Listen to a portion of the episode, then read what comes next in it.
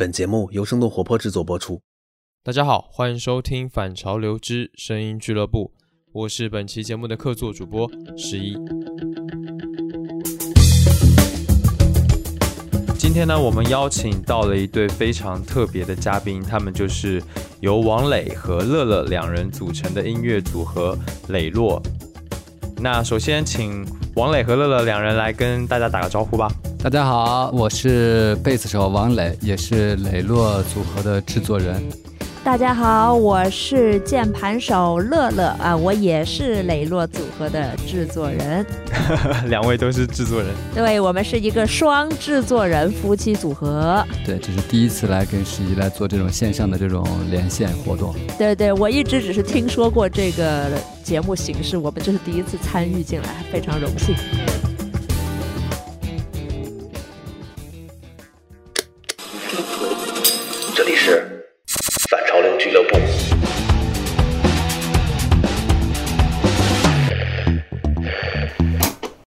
王磊呢是一个百分百的 摇滚老炮，他组过很多的乐队，包括像早期的地下乐队，像苍蝇啊、红桃五啊之类的。那他经历过的那个八九十年代，可以说是中国摇滚的黄金年代，有很多现在非常牛逼的乐队和摇滚明星都是在那个时候诞生的，像唐朝乐队啊、超载乐队啊，当然也包括像很多魔岩三杰的窦唯、张楚、何勇。呃，崔健啊、臧天朔、啊赵牧阳这些这些非常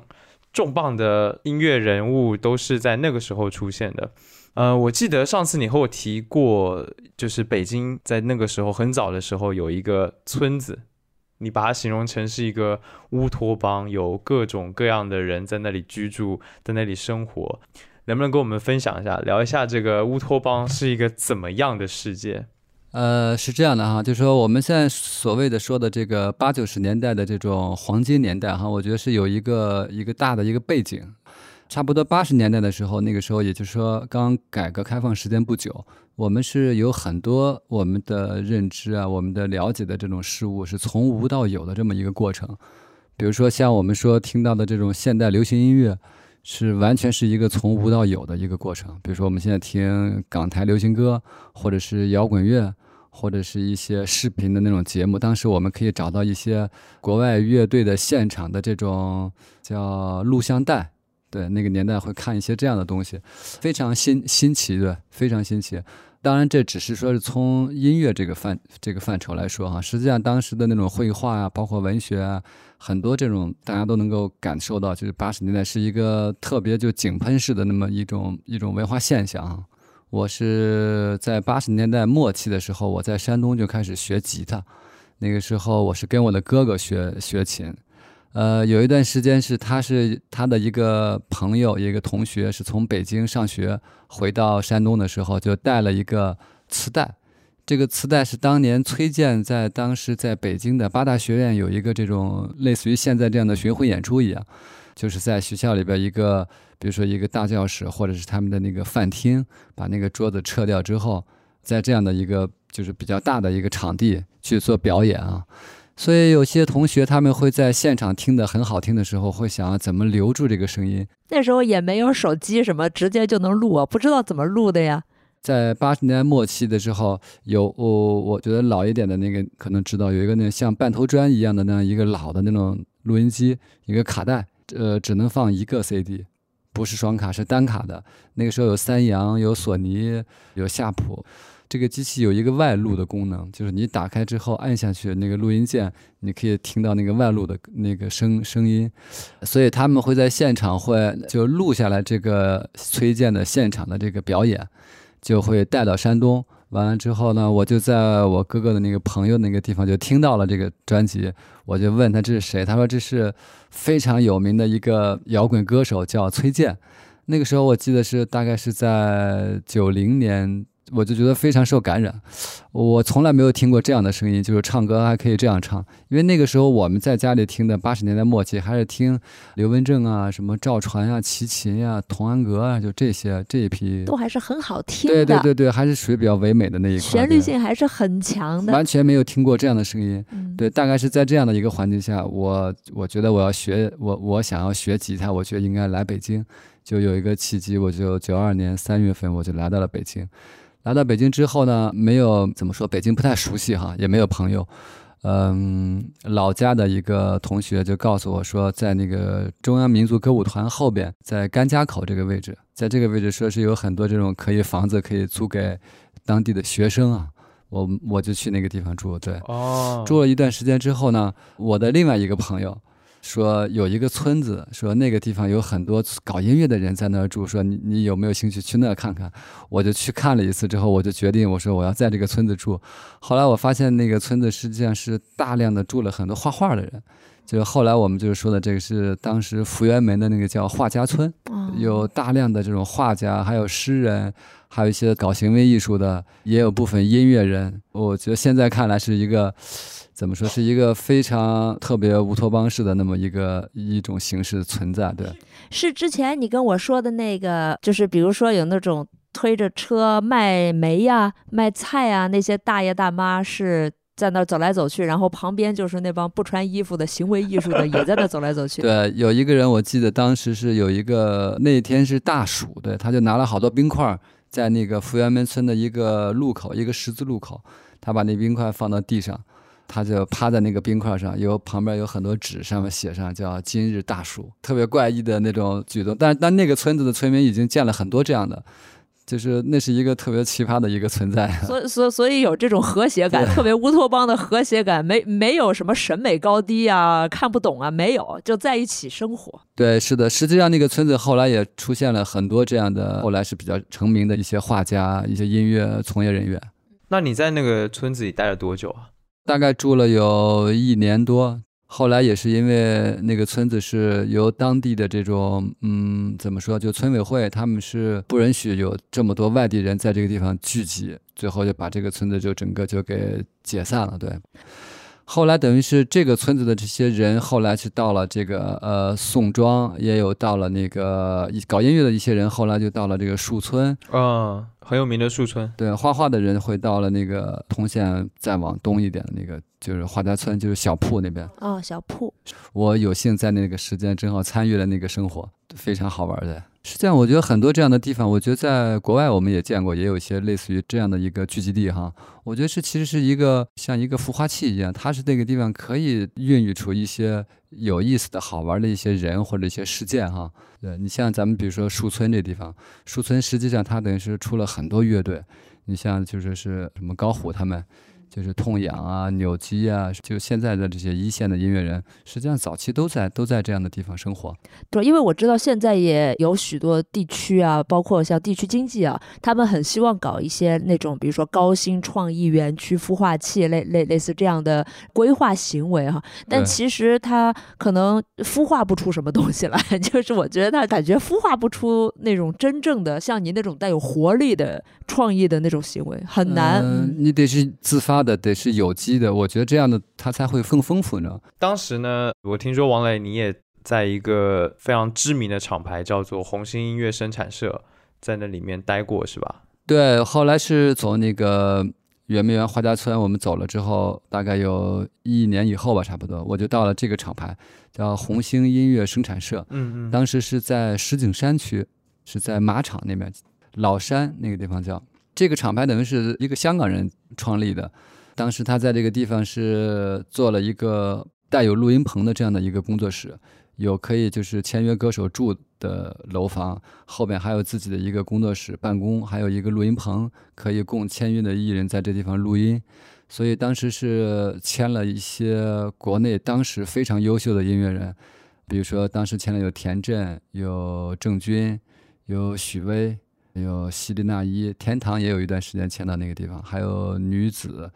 对，当时当时签了很多这样的音乐人，还有华子，对，蒋文华，对，嗯嗯。呃，也出了就是红星一号、二号，出了很多红星系列的这种唱片，很畅销啊。对，当时是非常好的一个一个厂牌，对。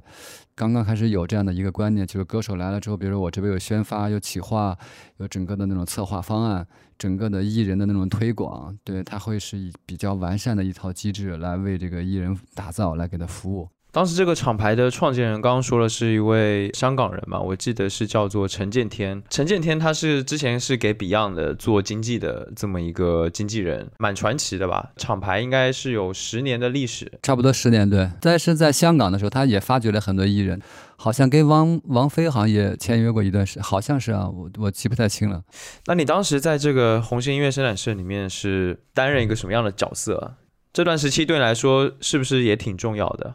对，很重要。对，当时是我一个朋友在那个地方是制作部的，是也是我们山东的一个老乡，他叫老栾，我们管他老栾，老栾哥是那个早期黑豹那个主唱小栾的哥哥，哦，对，叫栾树伟。当时是小栾是在旁边是在有一个马场，等老栾哥在这个红星音乐生产社是在制作部的主任，他是负责制作部这一块录音啊这一块。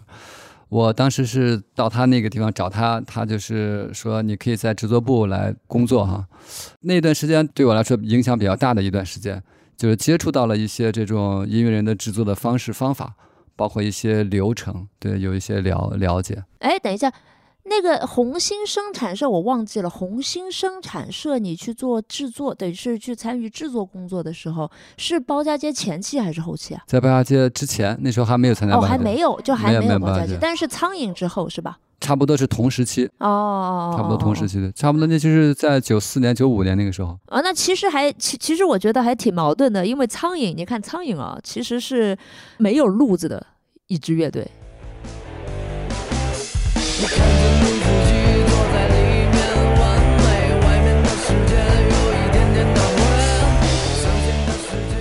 论是从制作也好，从发行也好，或者是演出现场也好，可以说是趋于混乱的那样的一个感觉的乐队吗？其实完全不是这样的，就外界看来好像苍蝇乐队是一个比较混乱、没有章法，实际上不是这样的，实际上恰恰相反。哦，是吗？因为苍蝇得到的那个名声啊，就是中国史上最脏的朋克乐队嘛。对对对，实际上当时乐队做这种风格也好，或者是我们这种坚持的这种理念也好，是当时是非常明确的，我们就是要这样的。其实说是理性的选择了这样的一种表达方式，是这样的吗？是的，是的，是的，我们就非常明白我们自己在做什么，我们也知道我们的这种音乐风格可能在当时是非常少人可以接受的，我们有这个判断的。像朋克啊、垃圾摇滚、grunge，或者说和一些很噪音的东西，其实当时都还挺前卫的，就是。确实不太有人接受，尤其在国内。对，我觉得就是怎么说，这种技法上的这种影响哈，我觉得那还只是一个表面的，就最终的还是说你自己音乐人自己个人的一种表达。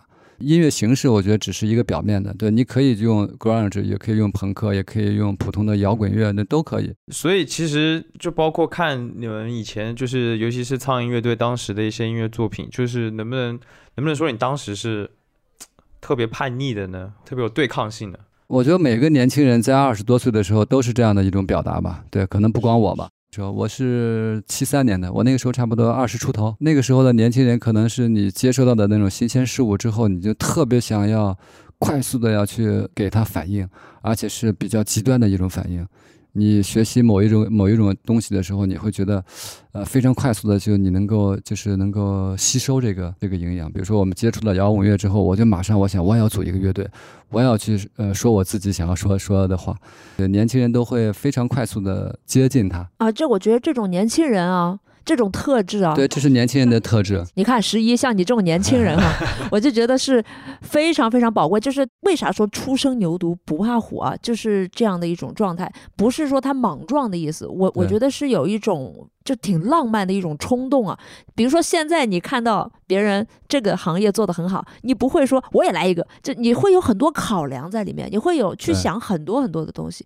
但是其实，在那个时候，你说我也要搞摇滚乐，我也要搞乐队，背着琴你就走了。你现在做不出这样的行为了。对，我觉得这是年轻人的那个时间阶段，他就是差不多应有的一种状态吧。而且是我觉得是过了就没有了，所以说你要很好的去享受这个过程。对，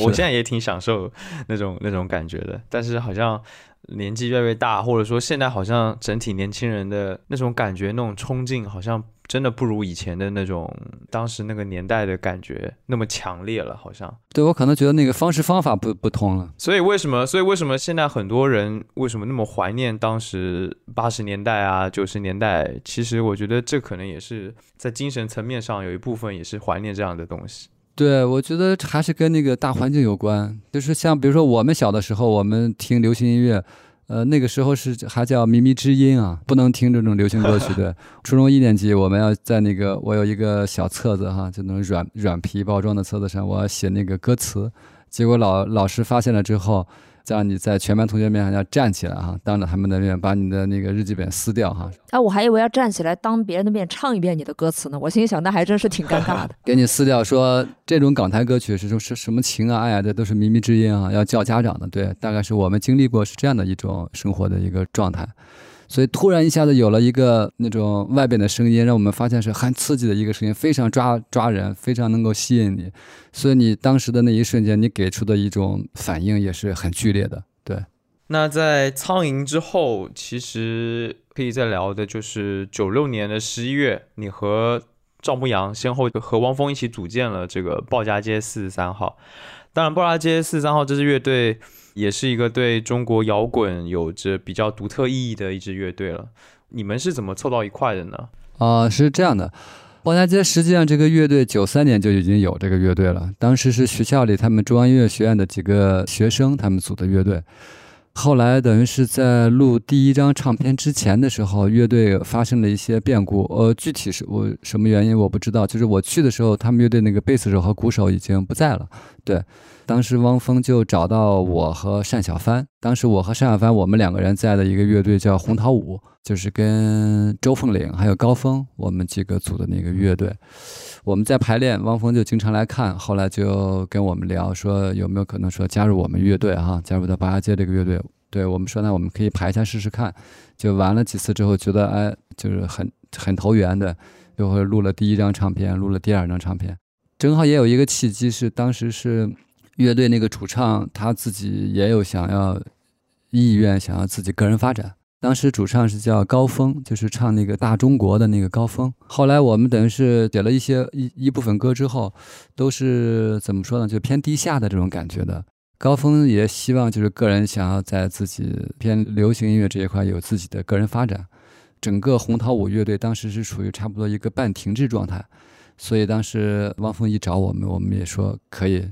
对，可以参与那个乐队，大概是这样情况。对，当然，现在我们再回头去看，或者说当时的时候，鲍家街乐队大部分得到了评价，就是说是比较有一个是学院派嘛，对吧？然后另一个就是说，你们做的音乐是很有思想性的，就除了个人情绪之外，有很多对社会问题的一些思考，对时代的思考，然后能够观察到当时的社会里年轻人那种迷茫无措的状态。所以你们当时，或者说你当时在布拉街那个时期的时候做音乐的时候，也是特别看重这样的内容吗？还不完全是这样的，因为当时是这样的，乐队里的当时是歌词是由汪峰个人来完成，等于音乐是我们大家一起排练的时候来一起来写，对，等于是词曲是汪峰这边他来完成。所以呢，我们更多的是从音乐的一些考量判断，我们来做的这些音乐风格，包括一些走向。所以说，你说从歌词的这种反应的层面上来说，它就是对涉涉足的一些社会的一些话题。其实跟我们乐手之间没有什么太多的这种关联，但是私底下我们会大家会有经常这样的讨论啊，就是我们也形成一个共识，就说是我们要是说一些跟我们这个时代有关的一些话题，嗯嗯，我自己个人是一直是比较认同这个观点，就是我要说我这个时代的这种表达，我自己亲身的一些感受。但是王磊他本身呢，就是在处理。表达自己对时代的感受的这个度上面，一直是很谨慎的，对对，一直是非常谨慎和小心的，因为你所表达的其实是一个很私人的、很主观的这样的一种看法，尤其是在音乐歌词这样的一种可以说是感性的哈感性的表达方式上面来传达的这样的感情，其实是非常主观，而且。很小的，我我甚至可以说范围可以说是呃微微缩到你个人单一个体的这样的一种表达，所以就是你刚才所说的，当年那些年轻人在鲍家街的歌里听到的宏大性那种呃迷茫哈，其实他的成功之处恰恰是可能在于汪峰他表达的是他自己个人单一的这样的一种感受，而不是说刻意的去渲染这个时代怎样。比如说，我觉得特别明显的李建国这首歌。一份稳定的好工作，一个美满的好生活。就是他，他很单一的说了一些个体，然后其实每一个个体，我们今天早上讨论的哈，每一个个体，他站在这个历史的洪流里，都代表着这个时代的一面镜子嘛。所以就是，尤其是年轻人，他可以在这个个体上看到自己的个体。很多很多年轻人在一起，他就会觉得这个题材是一个时代的镜子。对你诚实的反映你自己就就可以了，一定会有很多人跟你是一样的，因为都在这个同时代生活。对，所以我们一直是非常小心的，就是在处理这个问题。为什么呢？就是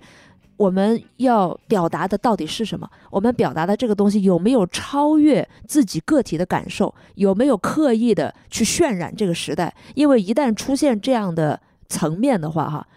这个东西感觉真诚性就下降。对我一直还非常谨慎的是会代表谁，代表谁，代表谁，我只代表我自己的。对对对对对，一直是处于这样的一种创作方式，哪怕是呃到今天，就是我们最新的专辑了，到到经典了，二十年以后，还是秉承着这样的一种创作的理念再去做这样的事情。嗯，当然有一件事情也会就是还挺好奇的，就是。我们现在看到的汪峰，跟当时那个时期的汪峰是有什么差别吗？就是当时的汪峰是什么样子的？老汪当时也是那种，呃，怎么说呢，就是比较学院派的那个感觉。因为当时我记得是我们排练的时候，大概是。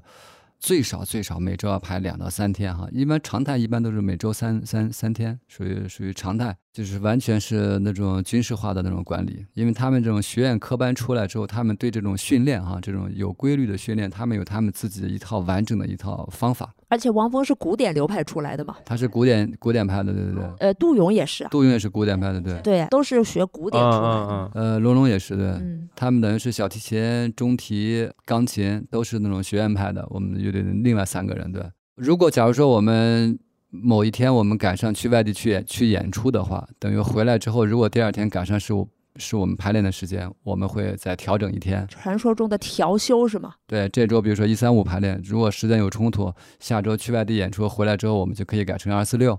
就是大概一直是这样的一个状况。所以那个时候，我觉得对我来说影响也很大，就是经常可能一下午排练几个小时，可能就只是这半首歌，或者是几只是这十几二十首几十几小节。可能一下午几个小时就抠了一点，但是确实是给了你很大的这种训练的这种机会，让你知道就是在某一点上你不断的去重复，可以做到一个相对的极致啊。现在社会上很多人都说，呃，汪峰是一个非常努力的，几乎行程排满的那种工作狂啊。其实那个时候他就是工作狂，是一直是这样啊。他一他一直是这样的，对，这可能人的那种个性使然啊。了解，其实下面有个问题，就是说，其实你在乐队中担任的主要就都是担任贝斯手的身份。那你知道现在很多人，我不知道之前是怎么样，就是现在很多说贝斯手坏话的那种 段子，就是说贝斯手在乐队当中的好像凸显不出来重要性。当时你们就是乐队当中你的地位。或者说你们在演出当中的 受欢迎的程度是怎么样？黑黑贝斯啊，那个时候有没有黑贝斯的段子？对啊，那个时候有没有黑贝斯？好像就最近最近几年才流行这个黑贝斯这个说法。那我觉得以前贝斯手可受欢迎了，比较调侃嘛。因为我说这样乐乐队里的每一个人都很重要，没有没有谁更主要。对，就其实，在我们就是从业人员看来，乐队里每一个人都重要。嗯嗯嗯，对，就包括主唱，包括鼓手、吉他手、键盘手，每一个人都很重要。但是其实我觉得外界所谓黑贝斯啊，他们的主要的那个核心是在于他们听不见，他们是听不见什么呢？其实所有人都听得见，都能感觉到低频的嘛。只是他们不知道自己已经听见了，他们不知道自己已经被轰炸了。就是你得停下来，他们才能感觉到哦，这个音乐到底有有你没你有什么不一样？对，其实贝斯是一个很重要的一个乐器，就是在乐队里边，其实你可以可以没有吉他手，这个乐队可以没有吉他手，也可以没有鼓手，也可以没有键盘手。就是我们乐队里，比如缺一个键盘，这个乐队是完成的，但是不可以没有贝斯手。对对，就是说我我们经常就我搞建筑的嘛，我们经常就用那个建筑上面的那个结构啊，我们来分析一下里面那些人的功能性都属于什么哈。就比如说鼓手，你是挖了一个地基。对不对？这个鼓手和贝斯手在一起，就决定了这个地基挖的有多深，挖的有多好。这个地基如果挖的不好，你上面能盖楼吗？可以盖，但很容易塌的。所以呢，就是鼓和贝斯，它属于下面的那个地基的部分，就是我们人身上骨头的这个部分是他们两个。然后你盖上了这个楼以后，没有人会再夸哇，这个楼的地基真漂亮，没有人会夸这样的。我我我从来没听说过任何人走过一个建筑说哇，这栋楼。这个地基牛逼，因为你看不见了。对，但是这栋楼的存在是是基于这个东西的坚实性，就是稳不稳，这就是鼓和贝斯的功能就在这里。那么我我们说到的歌手啊、吉他手啊，或者是键盘呐、其实就是这个建筑外面的那个立面的幕墙和材质。你第一眼看到这个建筑，你可以记住的就是，哦，这栋楼是玻璃做的，或者哦，这栋楼是砖做的。对，没有人会说哦，这栋楼的地基是以注式水泥浇灌的，就你根本不可能这样去考虑问题，对不对？一般来说，我们听一首歌，形容这首歌真好听啊，我们说的应该是它的旋律线很好听，我们说它那个歌唱的真好听，这个和声真好听，这是它外面的一种色彩，就是裹在外面的那个色彩。它里面的东西是肯定看不见的，所以现在大家黑贝斯，我作为一个建筑结结构这一块来说，我非常理解大家的心情。对，对，差不多是这样一个状况。OK，了解。下面一个问题是想问乐乐的，就是刚刚我们在说到了这个所谓八九十年代的这个黄金时期，在这一个时期当中，你在做什么呢？你有当时有接触摇滚乐吗？我当年好像才五岁吧，哦，我跟王磊年纪相差的比较大，我跟他差十一岁，嗯所以他九十年，他八十年代末在学。就是被崔健影响，在弹吉他。刚才我们说的那一段时间的时候，那个时候我可能我刚刚长长长满牙齿了，哎呀，这个问题我问的太蠢了。没关系，我对整体的中国摇滚乐的环境哈，其实是完全没有了解的。我是认识了王磊之后，他给我整个的可以说是科普了一遍中国摇滚乐史啊，中国摇滚乐编年史吧。我当时九十年代初期的时候，刚刚跟父母来到深圳，那个时候不是有那个叫特区发展，我们是来到深圳这边是第二批，第一批是七九年那一批，就是改革开放刚开始那批，我们是第二批，就跟随着袁庚过来，他的理念，他的开放性理念跟随到这个特区来，想就是也算是比较激进的。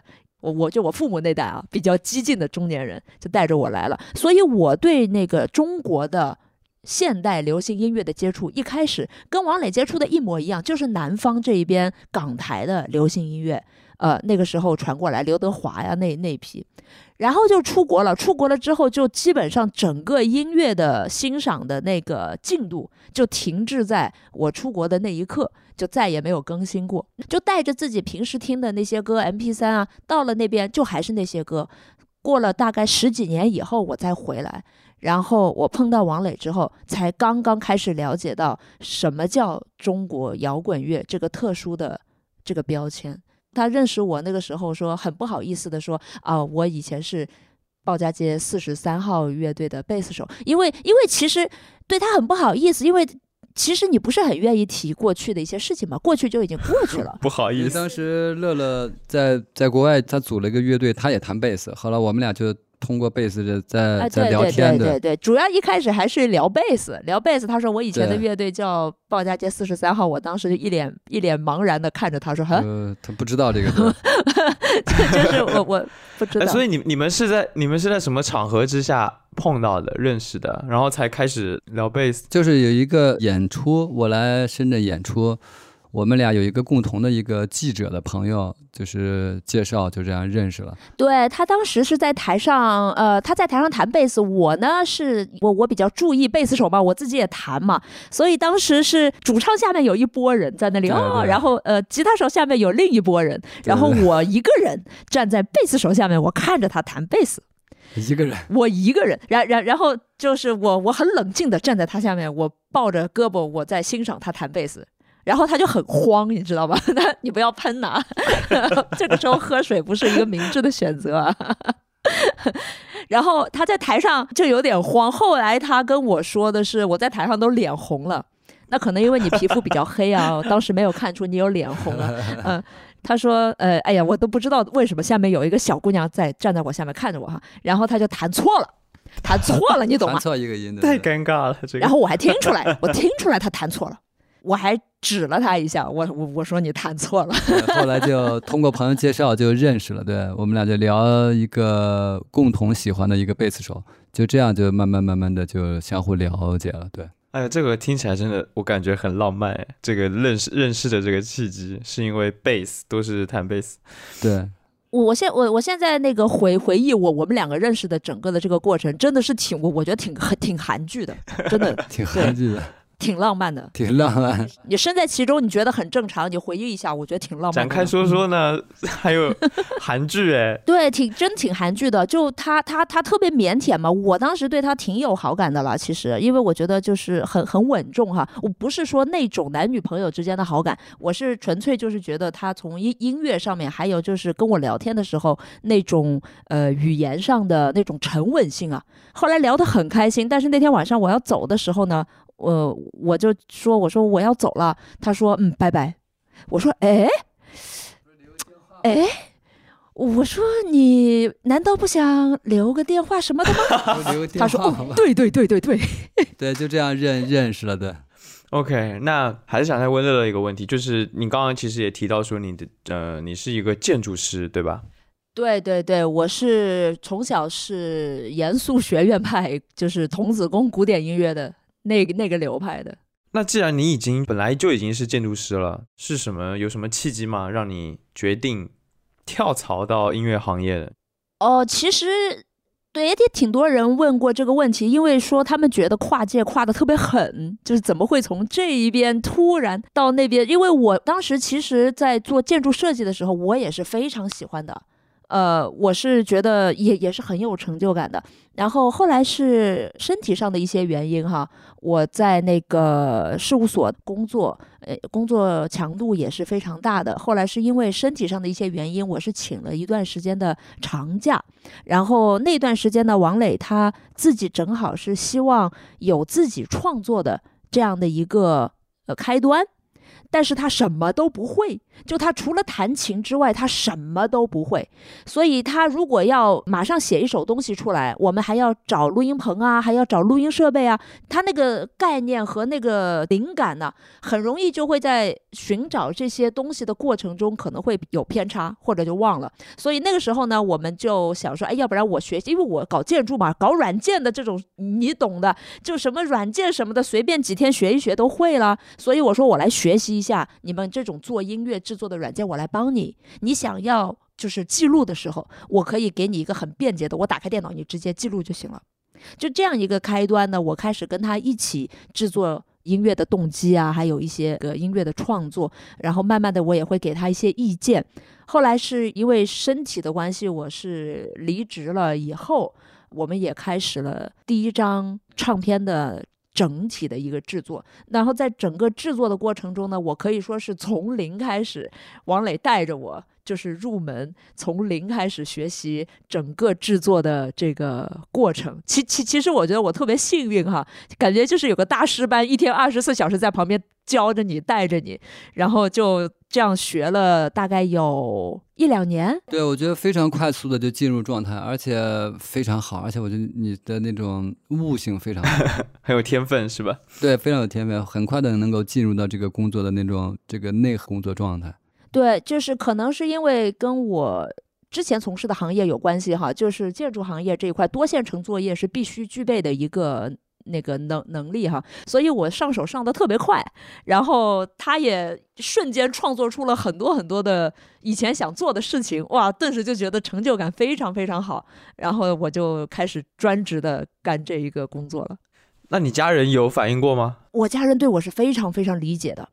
他们不能说是在我背后支持我，什么干什么都支持我，但是他们会给我非常理性的意见。就比如说一开始我想跟你在一块儿这个事儿吧，就我我想跟你在一起，就这个事情上面，其实我希望就是各个小朋友们的家长如果说话的话，小朋友们还是要听取家长的意见的。就当时我父母其实是抱有很大的。那个叫不确定性，因为搞摇滚的这四个字一搞出来，可以说对对父母来说是很惊悚的一个概念，杀伤力非常大，而且比我大十一岁哦。所以就是当当时那个他们的那种处理方式啊，是非常理性化的，帮我分析整个的事情，帮我分析完了之后说，如果你还要这么去做，那么你去做。包括我在建筑行业离职之后，我说我要专职去做音乐制作，他们其实完全不明白，就等于告诉他们我要去玩音乐，但玩音乐这三个字。对于中国家长来说，也是杀伤力很大的，可能比玩摇滚的稍微好一点，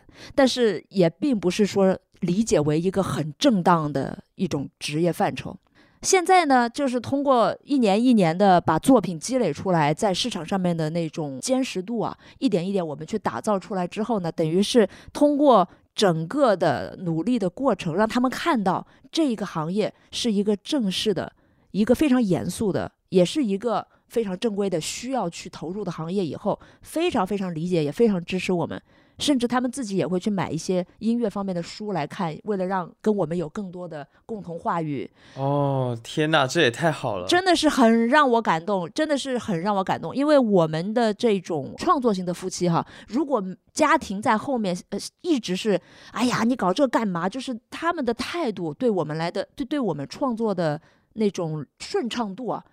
真的很重要的。如果家里面的人一直处于一个负面的情绪，那我相信你也可以感受到我们的创作是不会状态也不会状态是不会好的。因为我我们现在自己也是父母了嘛，所以我觉得我父母处理这件事情的度特别好。就是我们作为子女，其实不应该去苛求。父母完全了解自己在做些什么，或者完全支持自己在做一些什么样的事情，因为毕竟是不同的生活背景、不同的时代，你你不能说你你完全不理解我，我就不跟你聊了。但是其实如果两边都处于一个这样理性的态度去看待这个事情，都把对方平等的放在一个位置上面去考虑对方的感受的话，这样就够了。OK，那那说回正题的话，就是。你们说是二零一三年开始做磊落的是吗？那磊落这个名字是怎么来的？其实当时我们想注册成磊乐嘛，因为他是磊，我是乐乐嘛。我我我们想注册成磊乐，但是这两个已经被注册掉了，所以就没有办法注册这个。但是呃，洛呢，在上海话里面就是我乐乐乐的读音嘛，所以我们当时就磊磊落其实跟磊乐是一个读音。因为当时就是想要做一个我们两个人的这样的一个两人编，但是两个人共同来创作音乐。对，像包括你看，我们英文名字翻译过来也不是说光明磊落的英文翻译，对吧？我们翻译过来是王磊 and 一乐，所以就是就是磊磊落的意思，中文英文都是这个意思。对。那你们成立磊落之后所做的音乐，其实跟王磊我们刚刚提到的以前那种。摇滚的形式，那种朋克啊，或者是说别的这种音乐的形式，其实真的差别是挺大的，非常大的。就是这么多年之间，从当时到现在，到了二零一三年，你们成立磊落，两个人一起做音乐之后，发生了什么样的转变？是你想表达的东西，肯定也发生了变化了吗？这个变化是怎么来的？或者说这个变化是什么？我觉得这个其实跟整个创作的过程。和创作的方式有了变化，而造成你这样的音乐风格的变化。因为之前你是叫在乐队里面，一直到磊落，你才真正的是开始就是做你自己的这种创作。这个是其中一方面嘛，就是说我们知道，就是乐队一般是四个人或五个人，实际上这个乐队的最终的这个作品，实际上是一个相互退让的一个结果，就是你很难说这个乐队里边五个人都是完全统一的，这非常非常难。对，是就是创作的时候，可能贝斯手要这样编，或者鼓手想要喜欢这种，他喜欢这种音乐类型的，希望这样打。比如说吉他手，我喜欢可能另外一种类型，就是最终的他们这个结合在一起的这个结果，是一个相互妥协的一个一个结果。现在我们做这个磊落两个人的，就是就更多的是符合我们自己个人的一种审美，所以说是完全我们可以是按照我们自己的喜好来把控来做一些这样的调整，这只是其中的一方面。还有一方面，我觉得就是人的这种审美是只能够往前走，人的审美是很难是退后的。啊，这叫基轮效应。对，一个基轮效应，差不多是这样的一个感觉，就你很难说是人的审美会往后走。就是审美这个东西，它一轮一轮的往前递进啊，其实在音乐上也是一样的。样包括像我们从小听，先听儿歌，完了之后优优美的音乐，然后古典音乐，然后慢慢可能听一些哎无调性的。古典音乐，然后到摇滚乐，有些分支分支到爵士乐，然后再往前，我们听一些实验类的摇滚，再往前可能有一些艺术实验类的，或者是当代艺术类的东西。就是你经历了那样的过程之后，你会发现，这你以前的以往的音乐，它很难再去刺激你了，你很难再给它一些反馈。对，这个时候你可能会寻找一些新的，给你一些刺激点的一些因一些因素哈。我们知道，比如说有一些国外的一些音乐人，我们以前做六六零零那张的时候也讨论过，就是有一张唱片，它的一张磁带的一个单面里边只有一个音。我当时听那个唱片的时候，我就就崩溃了嘛。你一开始不是以为磁带坏了吗？对我我以为是磁带坏了，或者是那个录录音机坏了，对。但当然我发现它它确它确实是这样的，对。因为当时买了很多这样的唱片，是吧？很多家里我收藏了很多很多唱片。那个时候我也会发现，就是是这种审美，你你是一个渐进的一个过程。对对对，在古典音乐里面也是一样的。比如说，我们早期听施特劳斯的作品很美啊，大家都知道施特劳斯的作品圆舞曲多好听啊。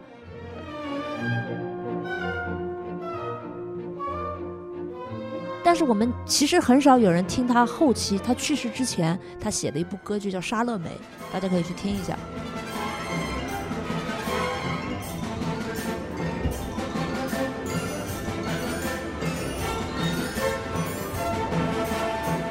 就是他在那个时候所进化，进化也不是进化，就是他递进到了这个地步以后，就跟约翰凯奇一开始的作品，跟他到后期他的那个递进，斯特拉文斯基的前期，一直到他的末期，他这个都是一样的一个过程。可能在创意类的，或者是在我们这种创作型的行业内，有一个通性，就是这种审美的一种滚动的基轮效应。磊落到现在这个阶段创作的，比如说我们其实也可以慢慢听到这样的一种基轮效应。大家如果有系统的去听一下我们五年来的作品，从大地上的美好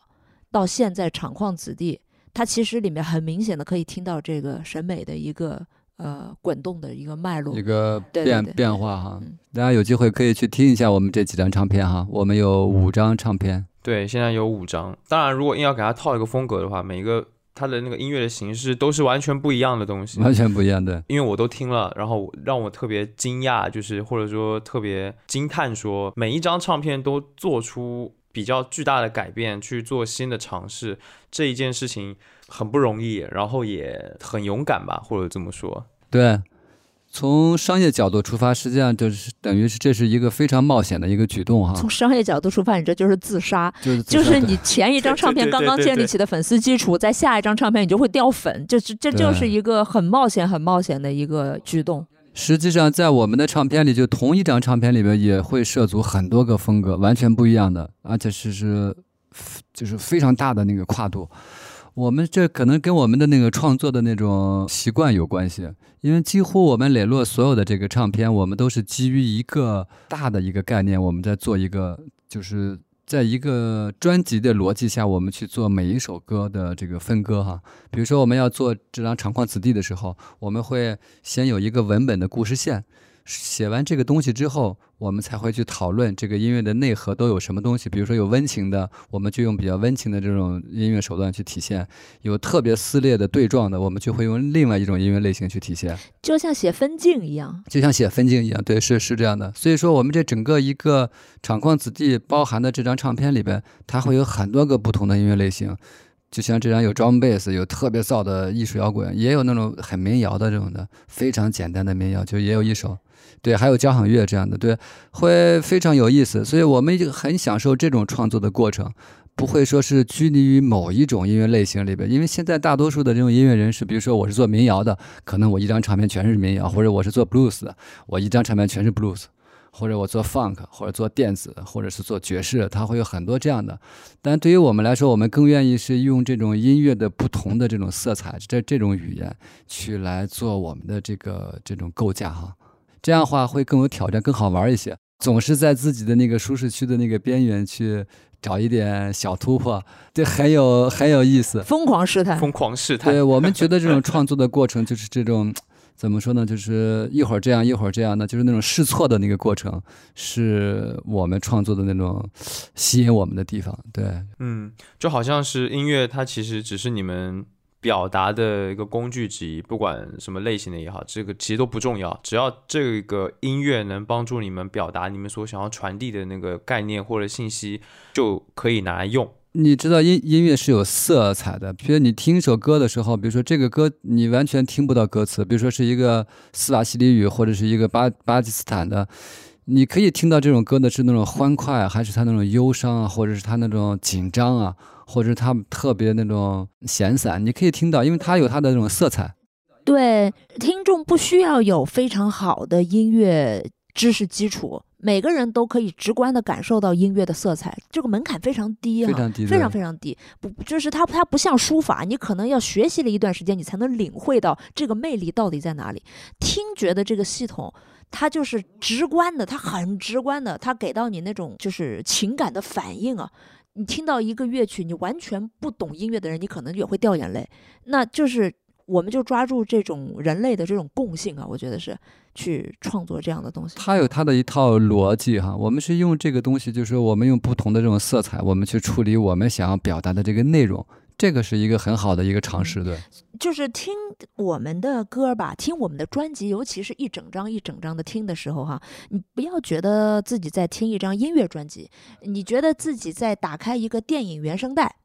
这样的话呢，整个的就顺了，你就顺了。你一开始可能会听到一首歌，然后这个场景马上就转到了一个冲突性很强的，比如说在争吵，然后下一个呢又和好了，就很温情。就是你把它当做一条故事线，那里面就所有的类型都成立。我一直说我们的音乐是没有电影的电影原声，是这样的一个感觉。甚至有人听完我们音乐之后说：“哎，你这个电影在哪里看的？”我说：“没没没有没有啊。”对，很多人问过我们说：“哎，你这个电影，你这个音乐实际上非常适合做电影电影原声哈，非常适合有画面啊。”其实我也深有体会，尤其是你们刚刚发行的这张新专辑叫做《厂矿子弟》，说这是一张可能跟你故乡山东的那个博山。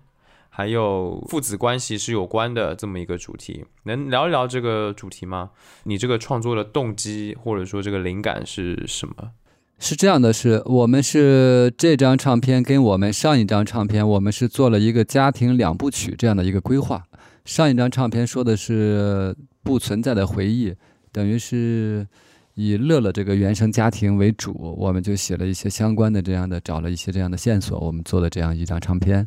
上一张唱片呢，作为一个我们就是反思啊，就是这种反思家庭的这么一个开端吧，可以说是从婴儿这一代开始考虑不存在的回忆，就是两岁之前那些孩子们，他们没有记忆，但是这段时间存在过。叫不存在的回忆。那么这张唱片呢，主要是以一个比较母性的视角去出发，然后都是很唯美的、很温情的、明亮的这样的一种感受哈。讲的是我们刚刚为人父母整个这两年的这么一种感受吧。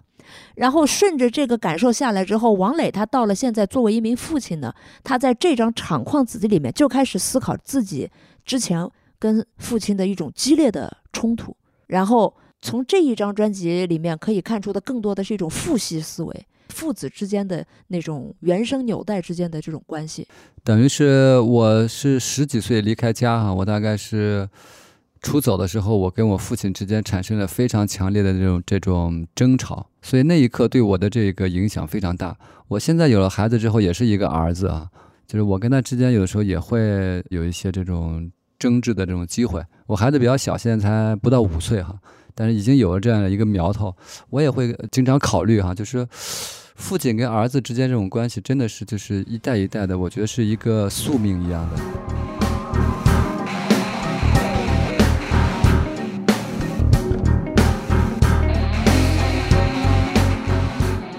所以我在写这张唱片的时候，我也是从这个点在考虑，就是我跟父亲的这种对抗，实际上是每一个雄性的这种。个体就要去脱离原生家庭，跟这种权利哈，要是就潜意识里边做的一种对抗，就是父亲越是给你安排好的任何东西，你越是要要反叛这个东西。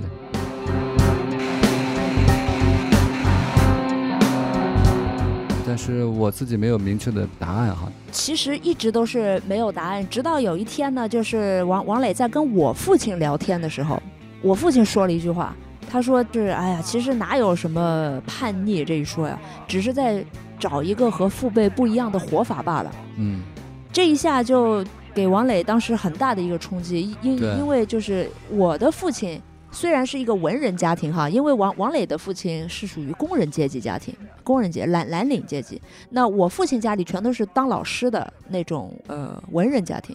就是这样的一种比较温和的环境下面，我父亲当时也是不顾家里的反对，就是放弃了上海的户口，八十年代末到深圳这边来开拓自己的一片领地。你想，深圳这边还是一片渔村的时候，他放弃了是上海的户口，要到深圳来，在家里面简直就是一片哗然哈。然后他在听“厂矿子弟”这个概念的时候，就回忆起自己那个年代哈，其实是一样的。虽然他不是厂矿子弟，但是作为父子之间的这种矛盾啊，是一样的。是一样的是，差不多就是在这样的一个大背景下哈，我们做这张唱片。这张唱片里边其实也寓就是里边有非常温暖明亮的那一面，也有特别躁动不安的，而且是那种有特别冲突矛盾那种对抗，也有也有这样的对，也有一些对家庭的一些的思念，一些回忆。对，因为父亲已经不在了嘛，嗯，对对对，大概是以我原生家庭为背景这样的一个专辑。非常非常好听，适合单张循环的一张专辑。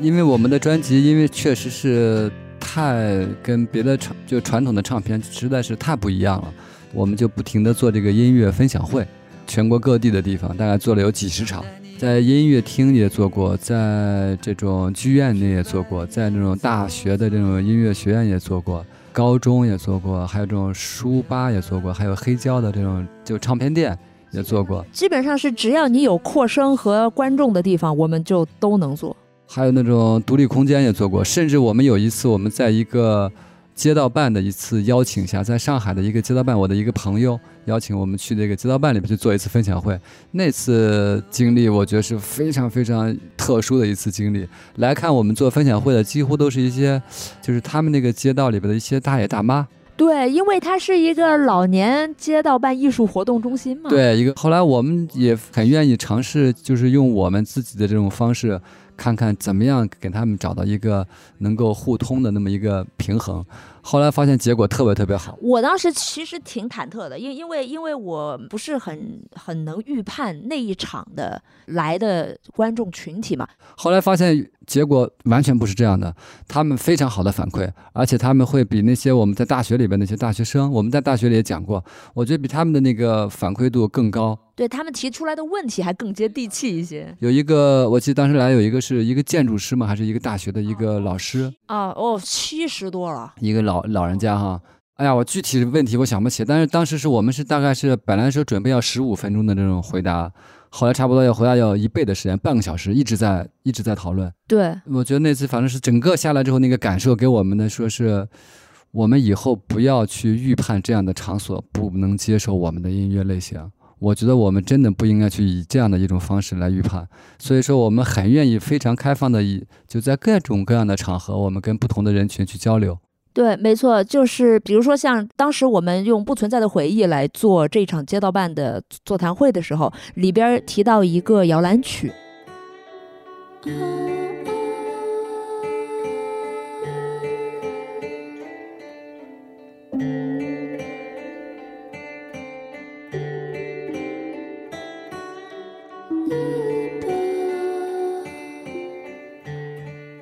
那个摇篮曲其实是我家里唱了快要一百年了，是我外婆唱给我妈妈听，我妈妈在我小时候唱给我听，我有了孩子之后我又唱给我孩子听。这首童谣啊，就等于在我家里面用是用宁波话宁波话唱的，然后我们就用这个动机啊，写写了一首叫《摇篮曲》，给在放放在这个献给孩子的这张专辑里。我在现场唱了这个东西，然后下面就有母亲就非常有共鸣的跟我说，这样的歌曲现在没有了，太少了。然后说，因为你想现在有空哄孩子睡觉，唱着歌哄孩子睡觉的母亲已经很少了，但家里面大部分都是双职工，双职工你晚上下班回到家。路上通勤时间又那么长，早上走的又那么早，回到家小孩可能跟爷爷奶奶或者阿姨已经睡了，小孩入睡很慢的，你要唱歌哄他睡觉，可能要一个小时或者两个小时，就一直在那边。然后现代的女性哈是在这个时候是为了一些自己的追求或者为了家庭的一些需要哈。她放弃的是什么东西？所以我当时就讲到了这个，就是我们每个人都在家庭成长的过程中，其实是有牺牲的。有些母亲牺牲的是自己外面的事业，有些母亲牺牲的是陪伴孩子的这种唱摇篮曲的时间。所以就是我们都是通过这样子的呃生活中一点一滴的这种故事啊。就是音乐本身，它能直接打动你的。我不需要去分析它的具体的干货，我只要告诉你它在我生活中为什么会出现，马上就引起，就不管什么阶层的共鸣，都可以引起他们的注意。真正我们做音乐做音乐的时间很短，实际上我们在做前期准备工作，可能大于音乐创作的这个时间，甚至会更多一些。对，就比如说《厂矿子弟》里面有一首叫《动力科》，这首曲子非常非常的早。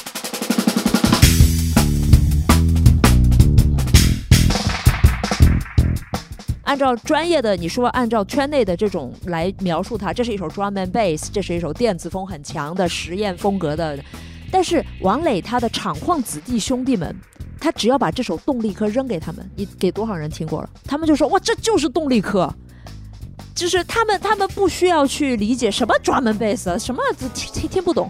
但是他们只要知道这是动力科，这是他想描述的那个，哎，他觉得哎，这就是我们工作的那个那个环境哈。所以就是在不同的座谈会里面，我们在专业课里当然不是这样去讲，对，我们在大学里是另外一种。那那个是讲编曲啊什么的哈，就是在我们普遍的这种座谈分享会里面。其实就像过来看了一场电影，听了一个故事一样，是非非常有意思的。对对，其实像这样子，我其实真的很惊讶你们会做这样子的事情，因为很少能看到别的乐队也好，或者说音乐人也好，会有点像做公益或者说做科普的这种感觉一样去做这个事情。更多的时间，他们可能会更愿意去把时间花在，例如说巡演啊，或者是什么这种事情上。当然，这个。原因有很多啦，只是我我很特别好奇，你们最早会怎么想到要做这样子的，比如说音乐分享啊，或者是办一些讲座啊、座谈啊这样子的事情。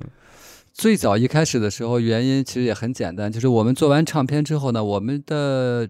音乐风格主要是以纯音乐为主，因为里边的唱很少，每张唱片里边只有一两首或两三首里边会有唱，所以呢，有些人也问我们说，哎，说你为什么？说他们了解了我们这个音乐就是创作后边的一个故事之后，他他说，你为什么不跟别人去说一说这个故事？因为你要跟别人说的话，别人听了之后会有完全不同的这种感受啊。对我们之前都只是在跟自己的朋友之间这么聊，就是就是给大家听歌的时候，顺便就像咱们现在聊天似的，我在旁边说一说哈。当时这个歌怎么写？怎么写？对，后来是是贾静嘛，是你那个朋友叫贾静，一个画家哦。对。他就建议，就是说你们这种你们这种模式哈，应该大量的让别人去听到。还不是他，还不是第一个，第一个是一席，那是第一次。一席当时邀请我们，想要去做一期节目，这种语言类的这种谈话类节目哈。后来我们第一年我们就给推掉了，说我说我我说我不太善言辞哈，我说做音乐还可以，我说你让我去站在这个讲台上一讲讲一个小时一个半小时，而且是裸讲那种的，我说我可能就做做做不好。到第二年他又来邀请我们，他说你能不能来说来我们做一次，我们对你就是说你这个音乐我们觉得很感兴趣哈。对，就说你们音乐这个画面感要给大家描述出来，让大家都知道。我说那我们尝试着，我们做一次试试看吧。就是这样的一个契机，我们做完了之后，我发现现场来了有个一百一百多人，嗯，有一百多人。对，我就非常乐意在现场跟大家分享我这个故事。后来分享完了之后，发现大家接受度非常高，还都买了我们的盘呢，耶！而且很多人还买了我们盘，对。被我残忍的拒绝了。我说不行，我们在做管弦乐，你稍等一下。他就一直在接着这么弹。后来我们编完了弦乐，准备编管乐的时候，他又要求了一次，让我录一段吉他吧。又被我们热火朝天的两位编曲者给残忍的拒绝了。后来他实在忍不住了，说我现在必须要录，因为再不录我就忘了。我们就勉为其难的停下了手里的工作，让他录了一段这个。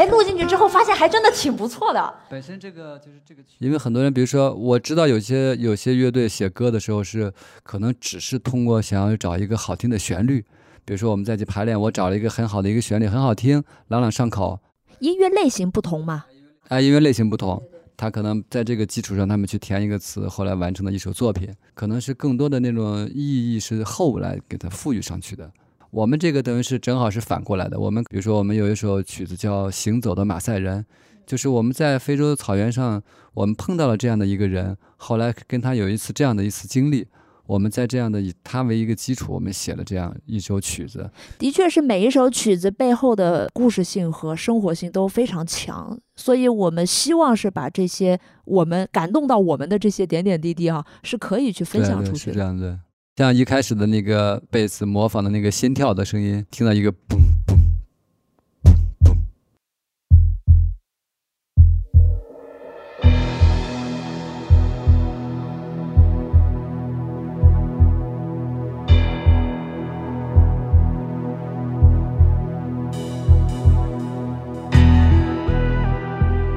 对，我们在现场的时候会讲到这样的，为什么我们要写这样的一个曲子？这个曲子为什么要是这样的一个调性？你感觉它是这样的一种色色彩，就像模仿一个人非常坚定的在一个草原上行走的感觉，很有意思吧？就是有的时候啊，这个故事是有那个人文性质的，有的时候故事是有那种自然啊画面属性的。就不管怎么样，就像刚才王磊说的，就是。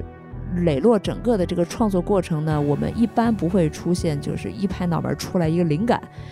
这样的事情，一一般都还是可能因为我是理工科的还是怎么样啊？我们之前还是要做研究，我总觉得一拍脑门出来的东西靠不住。就你一个唱片有十首歌，你不可能等了十个灵感来了之后你要去出这样唱片，我觉得那个靠不住的。对，得等多久啊？万一不来呢？对对对，那个靠不住的。对，我觉得应该大量的积累，你一直在实践。一直在试错的过程中这样前进，我觉得会让你觉得更好玩一些的。所以王磊现在之前之之前鲍家街不是一个礼拜排练两到三次吗？然后到现在你已经升级到一个礼拜六天都在工作室了。对，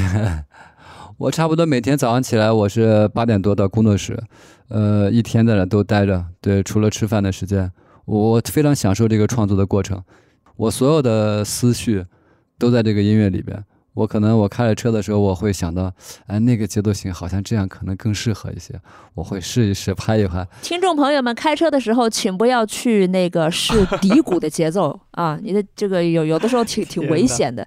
就有时候我我说你你开车的时候你不能试节奏，你万一踩踩两脚什么的，这个。其实人在那个整个那个状态下的时候，人会变得很就是很单纯、很单单一一些。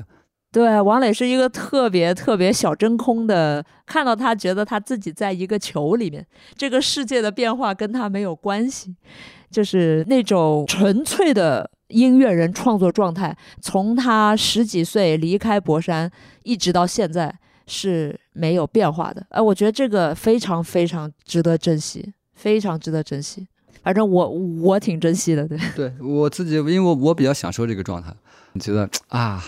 呃，那种幸福感，对，特别有幸福感，对，就是我们两个生活中的幸福感，基本上就来自于这个。问我们俩说，说你们俩平时去哪玩？我说我们没有地方，说我们不玩。在深圳也有也有人采访过我们，说呃，你们来深圳以后，平时都跟谁在外面聚啊？我们说我们不聚。说那你们平时都有什么？除了做音乐，还有什么娱乐呢？在哪里消消遣啊？说我们不消遣，我们没有娱乐，没有娱乐，no life。我们已经习惯了这样的生活，这我从中里边有有有乐趣的。而且我们的计划其实已经排到后年了，就是你那个创作的内容也好，还有发行的计划，还有项目的合作，其实已经排到后年了。我们今年这张长光子记的唱片，今天我们俩刚刚去厂里边看完了那个打样。实际上，在这个过程中，我们已经开始在整理下一张唱片了。对对对对，没有间隙的滚动式创作，没有没有放假的。对，可能你你你可能会觉得这样会紧张哈，会有一些。我不紧张，你紧张吗？我我没有这种感觉。我说你应该去试一试看，如果你一旦进入到这里边，你会发现你自己有很多以前你没有注意到的一些能力。对，哦，对，是这样。其实我觉得这个状态就真特别好，像不一定说非得是工作。完了，然后得去放个假，然后休息。没有，我们每我们每周有陪孩子的两天时间，我们就非常放肆的出去玩。我们就我们周末陪孩子，我们会去海边去随便走一走，出去玩，会陪他对出去疯去。对啊，王磊会抢小孩的游戏币去打街机什么的，就是他他他还是会就那种很短促的那种叫散点式的休息吧，啊，就是不很很少会出现一整段时间。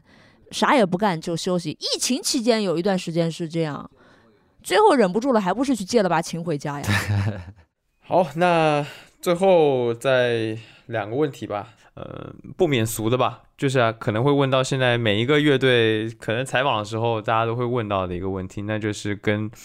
乐队的夏天》这档综艺节目有关。你没有看这档节目吗？我知道，我知道，我知道的，在朋友圈对我会就是那种片段的会看过一些，对，嗯，你们有感觉到这档节目就是说给很多乐队或者说是现在很多的这个乐队的怎么说生态嘛，或者说乐队这个圈子的现状？产生了什么样的影响？长远看来，我觉得它还是有一些正面的这种这种影响哈。就是现在你看到，就是就是今年十一期间，我知道的是有二十二个音乐节，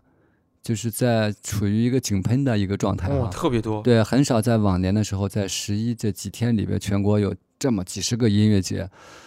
这还是在疫情影响的情情况下，因为现在大家音乐节上都想要乐队，对，也都想要月下的乐队去啊。很多地方的这种做这种文旅产业的这种机构哈，他们也觉得其实乐队也是一个现在来说眼下比较热门的这样的一个一种形式哈。他们希望跟这样的音乐人有合作，所以说对这个音乐的这种从业人员是非常好的一个机会。因为音，你知道，音乐人只要他有这种生存的这种空间了之后，他才会更好的去反哺他自己的音乐。如果你连饭都吃不上，其实你实际上是对你来说是非常非常难的一个机会。所以说，我觉得总的来说，我觉得是一个正面的一个影响。当然了，这个东西是一个也是一个双刃剑哈，可能也会让很多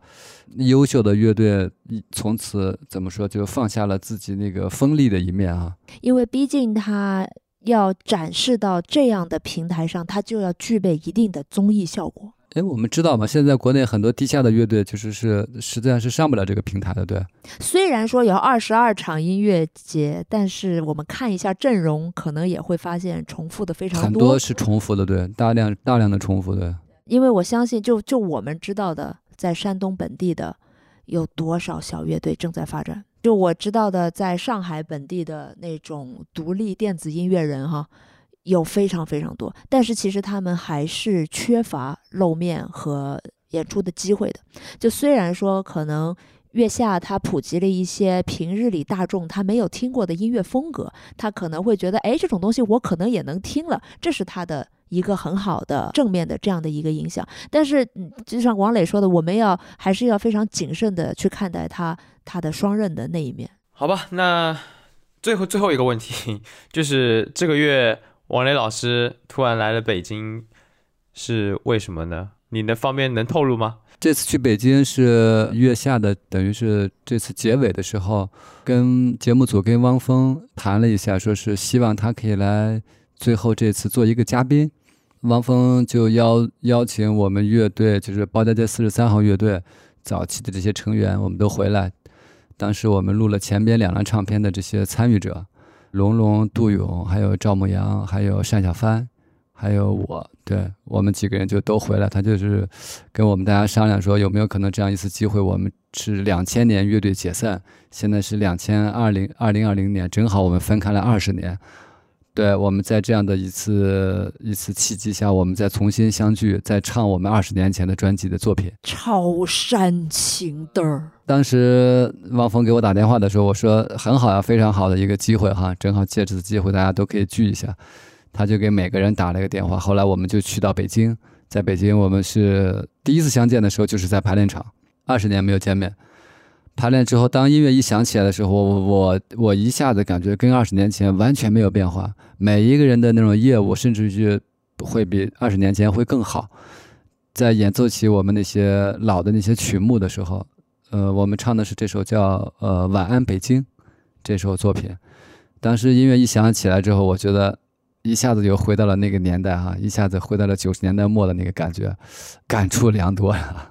我相信很多包括老乐迷吧，我相信他们看到这一幕肯定也疯了。就是，呃，我周围有些朋友，他们也知道，就说哇，说你们乐队重组，这个是真的没想到哈，因为他们以为这个乐队很难再说原班人马再聚在一起，在演出，甚至是在舞台上演出，几乎是不可能哈。我觉得也算是回答了一些侧面回答了一些市面上一直在流传的一些传闻吧，啊，说大家闹矛盾呀、闹不和呀，说大家其实也不是，因为我觉得是跟那个时代有关吧。当时我们这个就节目组也问到这样的问题，我们也都一一的都去说了一些。对，其实都你们加在一起都快都快三三三四百岁的人了，我觉得就早就过去了呀，这些事早就过去了那个劲儿，对，也不必特意去放大那些点吧。就我们当时的那种选择，包括汪峰当时那种跟乐队之间这种选择，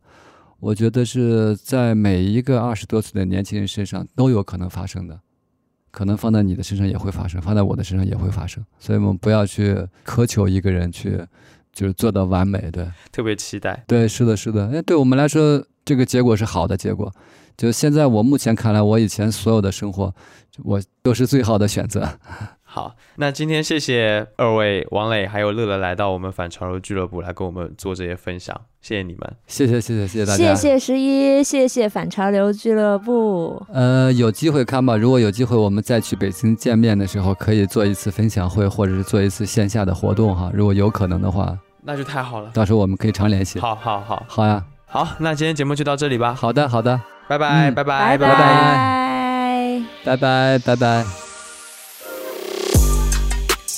好了，那以上就是今天的节目。如果你喜欢，可以分享给你的朋友们，或者在你收听的平台上给我们的节目打分留言，这将对我们十分有帮助。那最后也请你关注生动活泼旗下的其他节目，我们下期不见不散。